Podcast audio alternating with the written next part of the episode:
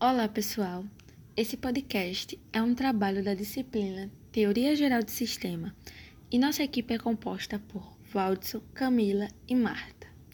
E o tema é sobre um artigo disponibilizado pelo professor Dalgoberto, diferencial organizacional que viabiliza o pleno entendimento da empresa.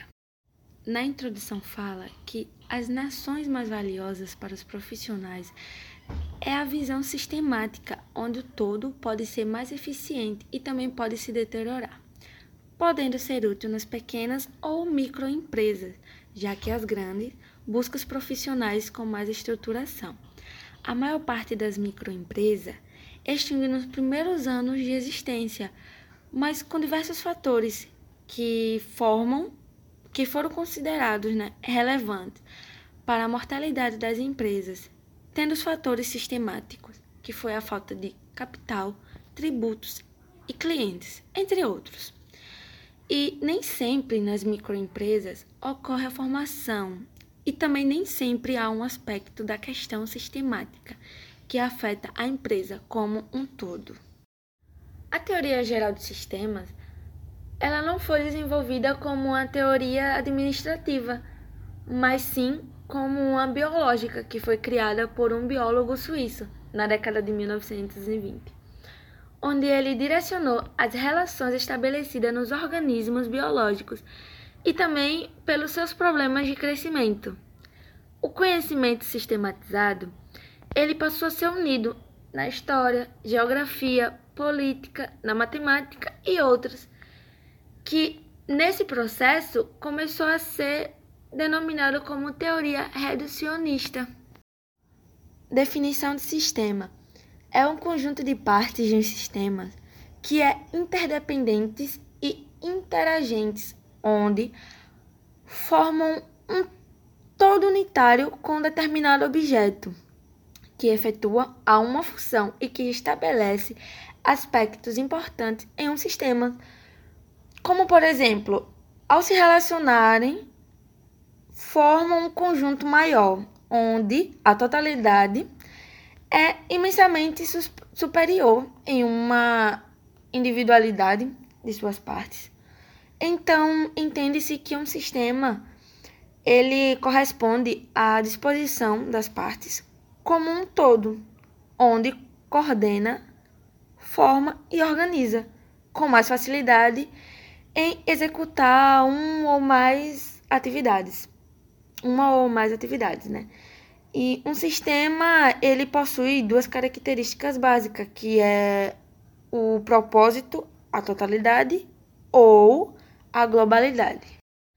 A empresa com um sistema aberto é um sistema geral por qualquer parte e objeto comuns.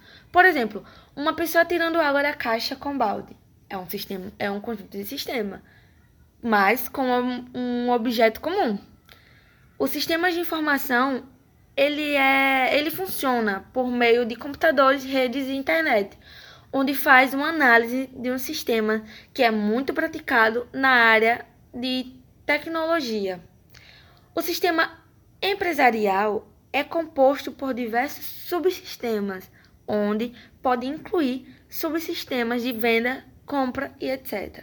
A entropia é resultante do desgaste do sistema, que da quebra que ocorre ao longo desse tempo.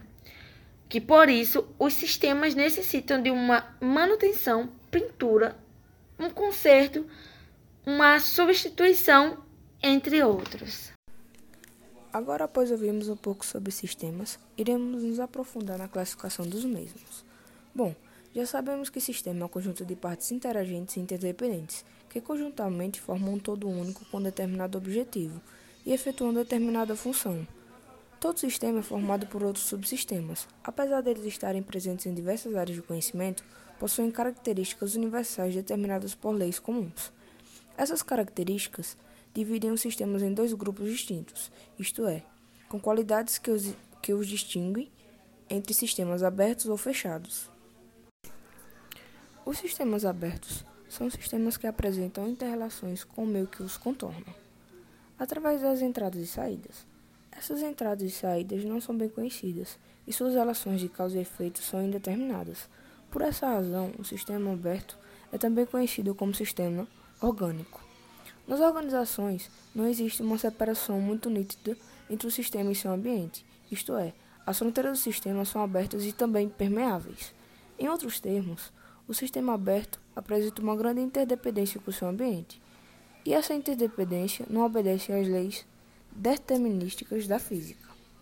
A empresa busca recursos no ambiente, processa-os com a ajuda dos recursos internos e devolve ao ambiente na forma de bens ou serviços.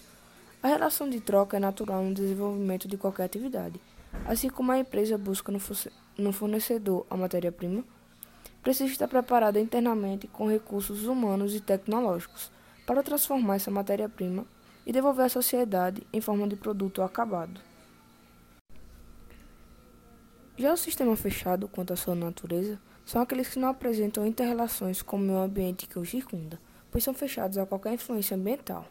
Eles possuem poucas entradas e poucas saídas em relação ao ambiente externo.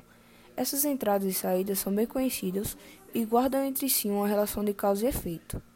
A determinada entrada, que é a causa, ocorre sempre uma determinada saída, que é o efeito. Há uma separação muito nítida entre o sistema e seu ambiente, isto é, as fronteiras do sistema são fechadas. Por esta razão, o sistema fechado também é conhecido como sistema mecânico ou determinístico. E um exemplo muito bom que nos satisfaz quando falamos de sistema fechado são as máquinas e motores.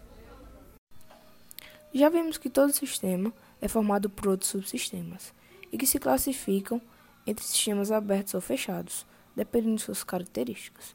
E conhecendo tudo isso, pode-se afirmar que a empresa é um sistema aberto. As organizações empresariais interagem com o ambiente e a sociedade de maneira completa. A empresa é o sistema que há recursos introduzidos que são processados e a saída de produtos ou serviços. Uma empresa é considerada um sistema aberto em razão da sua interação com a sociedade e o ambiente onde ela atua. Essa interação com a sociedade provoca influência nas pessoas, aumento nos padrões de vida e o desenvolvimento da sociedade.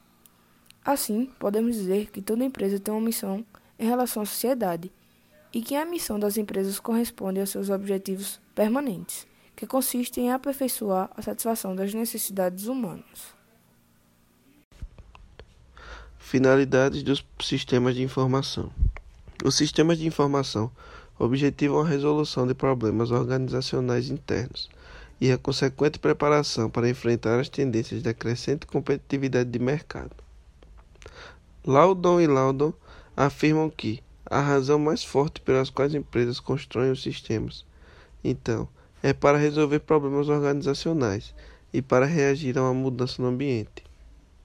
As empresas precisam estar preparadas para lidar com os problemas internos e externos do ambiente em que estão inseridas. Para tanto, buscam no desenvolvimento de sistemas de informações suporte para a resolução destes problemas, de forma estruturada. Os sistemas de informação dão condições para que as empresas reajam às mutações do mercado e se sintam alicerçadas por um processo decisório forte e suficiente para garantir a resolução dos problemas. Por que utilizar sistemas de informação? A necessidade do sistema de informação nas empresas surgiu devido ao grande e crescente volume de informações que a organização possui. Com o sistema de informação estruturado, a apresentação das informações necessárias e também já propiciando uma visão das decisões. A empresa garante um grande diferencial em relação aos concorrentes, e os gestores podem tomar decisões mais rápidas e de fontes seguras. A exigência de mercado competitivo, dinâmico e principalmente globalizado motiva as empresas a operarem com um sistema de informação eficiente, garantindo níveis mais elevados de produtividade e eficiência. Na era da informação, o diferencial das empresas e de profissionais está diretamente ligado à valorização da informação e do conhecimento, proporcionando soluções de satisfação no desenvolvimento das atividades. Para serem efetivos, os sistemas de informação precisam, segundo Pereira e Fonseca, corresponder às seguintes expectativas: atender às reais necessidades dos usuários, estar centrados no usuário cliente e não no profissional que o criou, atender ao usuário com presteza, apresentar custos compatíveis, adaptar-se constantemente às novas tecnologias de informação e estar alinhados com as estratégias de negócio da empresa. Ao visualizar um sistema que atenda aos requisitos mencionados por Pereira e Fonseca, a empresa se sente confiante no momento de utilizá-lo no processo decisório de seus negócios. Considerações finais. A teoria geral do sistema aplicada à gestão busca o estabelecimento de ferramentas que, consideradas as complexidades organizacionais específicas, subsidem seu pleno funcionamento assim como a constituição de instrumentos para avaliação analítica e sintética da empresa, facilitando, portanto, o desenvolvimento e a manutenção de seus processos internos e externos, através de meios que suportem qualidade, produtividade, inovações tecnológicas e organizacionais, gerando modelos informacionais de subsídio ao processo decisório, conhecimentos e agregando valor à modernidade, lucratividade, competitividade e perenidade organizacional, conforme apontam Rezende e Abreu.